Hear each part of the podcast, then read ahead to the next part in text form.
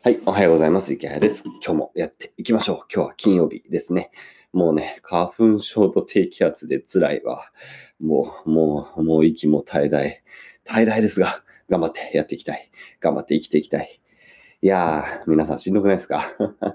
いや、もうマジ疲れ、もうなんかダメですね。もう本当これは花粉プラス、えー、低気圧で、なんかね、寝ても寝足りないんですよね。まあちょっと花粉症の薬がね、切れてるんで、あれ薬買わなきゃダメだな。えー、薬をね、この後買いに行こうかなという感じで、もうヘロヘロですが、えー、頑張ってね、今日もね、仕事をね、金曜日ですかね、頑張ってやっていきたいと思いますので、え皆さん応援をしてください。皆さんの元気を分けてください。オラに元気をという感じでやっていきたいと思います。え、今日の話何かというと、え、今日はですね、え、本の紹介を久しぶりにしようかなと思います。えここに本がない。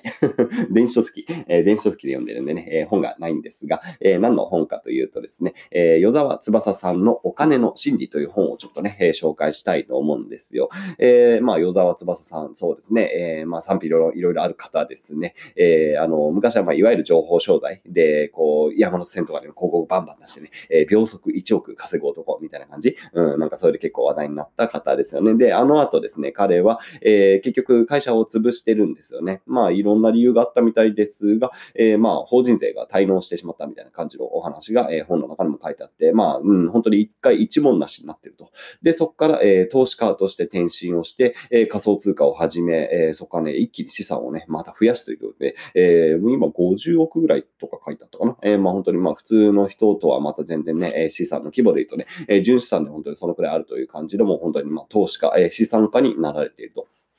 まあ、全然関係ないですけど、えー、与沢さんはね、僕の、えー、早稲田の先輩なんですよね。なんでいつも心の中で僕は与沢先輩と呼んでるんですけど、えー、個人的にはね、あの与沢さんはなんだろうな、こう別に、まあ、面識もないですし、一方的に知ってるだけなんですが、まあ、個人的にはそんなにね、えー、悪い印象は実は昔から持ってなかったんですよ。ねまあ、やっぱ頭いい人だなという感じのことをね、えー、あの、いわゆるあの、秒速1億稼ぐ男ぐらいの頃から本当に思ってました。まあ、もちろんね、あの、商売としては当然クレームなんかも出てくる中でね、えー、まあ、どういうものを売っていたかは僕もあんまり知らないんですが、まあ、でもやり方としてに本当にうめえなということはね、えー、思っていました。えー、なので、まあそういうね、非常に賢い方が、じゃあ今何を考えてるか、お金の心理について何を考えてるか、それがね、わかるのがね、このね、お金の心理というね、えー、本なんですね、ということで、えー、とてもね、内容的には面白かった。で、非常に刺激的な本でしたね。えー、どこが面白かったか、まあいくつかあるんですが、ここはね、すごくいいなということなんで、ちょっとね、えー、切り出して、えー、少し引用して読み上げさせていただきますね。えー、こんなことが書いてあります。えー、住宅ローンは自らに実刑30年を言い渡すお金の懲役刑です。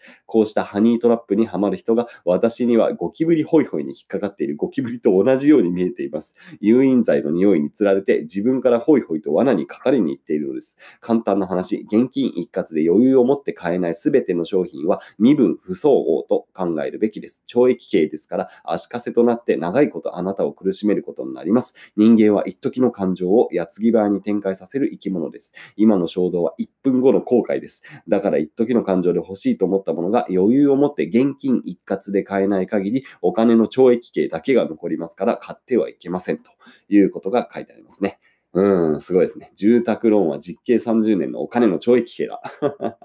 いやー、ゴキブリホイホイのゴキブリだと。これはね、今住宅ローン抱えてる人いるでしょ。これちょっと耳が痛いよね。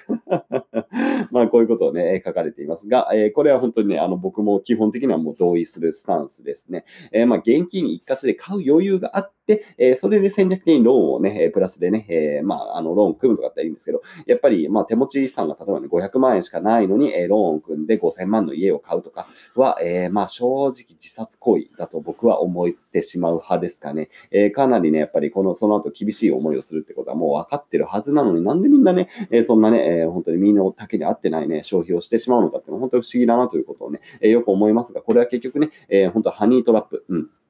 まあそういうものが魅力的であるように見えるように、えー、世の中っていうのは、まあ、ある意味仕組まれているんですよね。えー、だからね、えー、だから3000万ぐらいでこうね、家を買ってね、えー、まあローンを完済した後で3000万の家が残ると思ってるんですよ。で、もっとうまくいったら5000万ぐらい売れると思ってるんですよ。もちろん売れません。まあ、どう考えても将来値上がりすることはないでしょう。えー、僕らのね、えー、親世代はそれがまあできた時代っていうのはあったのかもしれません。うちのね、えー、妻のご両親なんかなんかそんな感じで昔買った家を多分ほぼ、えー、同じぐらいの値段、あるいはもう少し高い値段？で売った？のかな、えー、なんかそんな話をコンビニに挟んだ気がします。まあそういう世代って確かに言いますよね。えー、しっかりこうね、えー、値段が上がっていく世代。でも僕らは当然そうじゃなくてどんどんね、空き家率も上がっていきますし、値段も下がっていく。えー、そういう世代なんでね、えー、まあ住宅ローンでね、家を買うっていうのは本当にナンセンスだよねなということは思ってるんですが、えー、与沢先生はね、それをね、えー、自ら懲役10、えー、30年を、えー、言い渡す、まあお金の懲役刑だという話を、まあ、なさっていたりもします。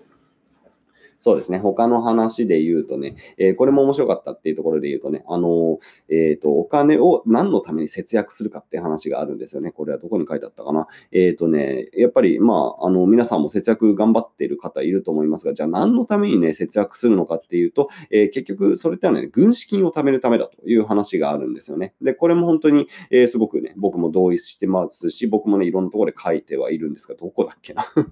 その今、引用してる場所を探してるんですけど、なかなか見つかんねえ。ああ、あったあった。たたた。えー、そうですね。えー、そうです。私が言っている貯金しなさいは、貯金を、えー、貯金をすれば節約できるというのではなく、軍資金を作りましょうという意味ですということが書いてありますね。えー、なかなか読み込まないな。えー、そうですね。その軍資金っていうのは、えー、これからまたね、お金持ちになるためのまとまったお金であると。えその名の通り、軍事活動に必要な資金で、そこから比喩として何か行動を起こすために必要な資金という意味になっていると。え軍資金は将来の収入を最大化するためのお金です。え訪れるチャンス、来るべき好機が来た時に蓄えたそのお金を資本としてドカンと投入するのです。資金の使い道は商品を知りなのか、ウェブサイトを外注費にするのか、あるいは株や仮想通貨、外貨を買うのか、チャンスの種類とその時期によって変わってきます。みたいな表現がありますね。えー、これもね、うん、本当にその通りですよね。結構皆さん盲目的に、えー、なんか貯金している方、えー、多いですよね。で、その貯金何なのっていうとね、やっぱ軍資金なんですよ。軍資金。うん、何かをね、ことをなすためのお金なんですね。え、僕自身の話で言うと、僕はね、独立する前、結構貯金とね、節約を頑張ってました。もう肉はね、本当に鶏胸しか食ってませんよ。本当にブラジル産の鶏胸肉しか食ってない時期がありました。1キロね、250円のね、えー、ブラジル産の鶏肉がね、秋葉原のスーパーで売ってたんですよね。えー、それをね、えー、もう見るやいな、ワイズマートで、え買うという感じの生活をしておりました。えトマトもね、トマトはなんか高くて買えない。トマト缶しか食べたことない。えそういう感じの生活をね、していたんですよね。で、それは何のためかっていうと、会社を辞めるためですよ。もちろん。うん。で、だから僕はえ2年、あサラリーマン2年やりました。で、2年やって、えー、2年後、え、会社を辞めるときにはね、貯金が300万ありました。結構あるよね。300万ありました。えー、なので300万あればさ、大丈夫ですよね。え、会社辞められますよね。え、だから300万のね、え、種銭、え、それを元手にして、まあ僕の場合は独立をしています。まあでも僕のビジネスはそんなに、えー、もともと金かかるビジネスじゃなくて、普通にブログで稼ぐっていう感じだったので、せいぜいパソコンを買うとかね、えー、まあスマホを買うとか、え、インターネットの回線と、あとまあ自宅兼オフィスの、え、まあ家賃を払うとか、まあそんなレベルなんで、ぶっちゃけあの、その300万ほとんど結局手をつけてないのかな。一応僕も副業でえ独立をしたので、副業のそのままね、収入がま本業に入れ替わったので、結局、ぶっちゃけ300万貯める意味あんまなかった。あんまなかったんですけど、まあ、ね、やっぱそこにね、口座に300万あるっていうところの安心感、えこれでえ独立が成功したと言っても、まあまあまあまあ、過言ではないかなという感じはするんでね、えー、まあ僕の場合もやっぱりこう、貯金、えー、節約、それを頑張ってね、軍資金を作りました。だから皆さんもね、ぜひね、軍資金を作ってい、えー、ってください。で、その種銭で何をするかですね。まあ基本はもちろんね、ビジネスを立ち上げるっていうところがいいと思いますが、まあもしね、何かそのね、トレード投資の才覚があるんだったら、えー、それを種銭にして、えー、例えばね、えー、米国株を買ってね、そこからこう、キャピタルゲイン、インカムゲインを狙うとか、まあそういうようなやり方もあるかもしれないのでね、えー、ぜひ皆さんも軍資金を貯める、えー、そういうことを意識するといいのかなと思います。えー、今日は2つ紹介しました。この本の中ね、えー、まず1つはね、お金の懲役刑であると、住宅ローンはね、皆さん住宅ローン組んでませんか？お金の懲役刑にハマってるんですよというね、これは僕が言ってないよ。僕じゃなくて、与沢先生が言ってますから。与沢先輩いいこと言いますね。えー、僕はもう、まあ同意です。まあ僕もそう思います。えー、基本ね、えー、自分で元気一括で買えないものは買わない方がいいと思います。僕自身もね、え今家を建ってますけど、もちろん元気一括で、はい、うん、もちろん有言実行、元気一括でエローは組んでおりませんし、この家もね、えー、持ってるあの事務所ですけど、これもちゃんと元気一括で、はい、買っております。